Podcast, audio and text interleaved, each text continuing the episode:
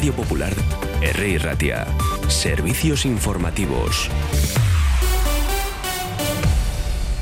Son las 11 de la mañana. Comenzamos contándoles que un total de cuatro personas, tres de ellas en Bilbao y una en Valencia, han sido detenidas por explotar sexualmente a una mujer y empadronar irregularmente a las trabajadoras de un club de citas de la capital vizcaína. Según cuenta el Ministerio del Interior, las pesquisas se iniciaron como consecuencia del escrito recibido en la Brigada de Extranjería y Fronteras de Bilbao de una mujer que denunciaba haber sido víctima de explotación sexual. Y en el ámbito político les contamos que Carlos Alzaga relevará a Imanuel Pradales como diputado foral de Infraestructuras y Desarrollo Territorial de Vizcaya. Actual director general de la Autoridad Portuaria de Bilbao, Alzaga tomará posesión de su cargo el próximo viernes 8 de marzo. A esta hora, la octava Asamblea de Mujeres Electas de Vizcaya, con motivo del 8 de marzo, que abordará la conciliación corresponsable la vida personal, familiar y laboral, asisten eh, la consejera de Gobernanza Pública y Autogobierno, Lach Garamendi, también ahí está la consejera de Igualdad, Justicia y Políticas Sociales, Nerea Melgosa, y la consejera de Salud, Gochones Agardui.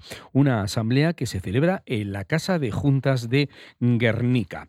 Seguimos repasando la intervención de Javier de Andrés, presidente del Partido Popular Vasco, candidato al Endacari en las elecciones al Parlamento Vasco, advierte de que el Partido Popular no dará sus votos para apoyar un gobierno vasco que vaya, dice, a pactar todo con EH Bildu. Yo creo que todo el mundo sabe que nuestro proyecto político, nuestro proyecto económico-social está muy distante del, de Bildu. Pero también es verdad que mm, precisamente por eso lo que queremos es marcar las diferencias. Y no nos vamos a conformar con eh, dar el gobierno a alguien que luego va a pactarlo todo con Bildu, precisamente porque no queremos y eh, no creemos en ese proyecto de Euskal Herria Bildu, ¿no? Así que eh, nosotros vamos a ser exigentes para que no solamente no sea eh, una formación u otra la que gobierne, sino para que no sea determinada política que es muy contraria a los intereses de los vascos la que se lleve Sagrado Corazón y Castechea de Bermeo, centro ganador de la séptima edición de los premios Jasota Coajaso de la diócesis de Bilbao, acoge desde estos momentos la entrega de premios de la que estaremos muy pendientes a partir de estos momentos. Jasota Coajaso está organizado por la Mesa de Entidades Culturales y por primera vez se celebra en este centro de la red EVI. Normalmente se realiza en el centro formativo de Somorrostro. Kerman López, vicario general de la diócesis. Ediciones anteriores de este premio, de, del, del, acto de dar el premio y de publicar quién es, que todavía no se sabe, pero lo voy a decir, eh, se ha hecho siempre en la Escuela Profesional de Somorrostro, porque allí estaban los alumnos de telecomunicaciones con sus medios.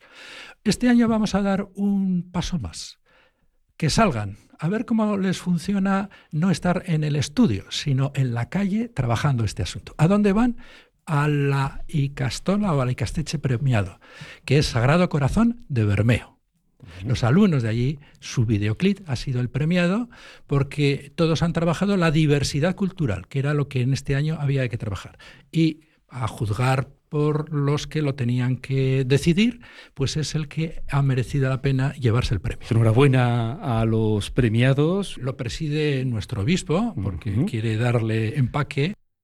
Y este acto comienza a esta hora de la mañana allí. La Universidad de Deusto celebrará mañana sábado en sus campos de Bilbao y Donostia la final de la First Lego League Euskadi, una cita organizada por la Agencia Vasca de la Innovación Innovax. El programa, que tiene como objetivo promover vocaciones científico-tecnológicas entre los jóvenes vascos, cumple este año 15 ediciones como referente a nivel estatal en el impulso de a vocaciones STEM, según nos recuerda el propio centro universitario. Acerinox, vamos a la bolsa, cae un 3,8% en bolsa tras recortar un 60% su beneficio en 2023, hasta los 228 millones de euros frente a los 556 millones alcanzados en el año 2022. Es la última información. Seguimos repasando las noticias y haremos lo propio en 55 minutos a mediodía a las 12 en punto. En tráfico la situación es calmada Almada, aquí en Vizcaya. Lo que pasa es que ha fallecido un hombre de 78 años en un accidente de tráfico en Oresa, en Guipúzcoa, tras precipitarse su vehículo al río. Es una información que ha ocurrido eh, a las 9 de la mañana y que hemos conocido hace muy pocos minutos desde el Departamento de Seguridad. A las 12 más noticias.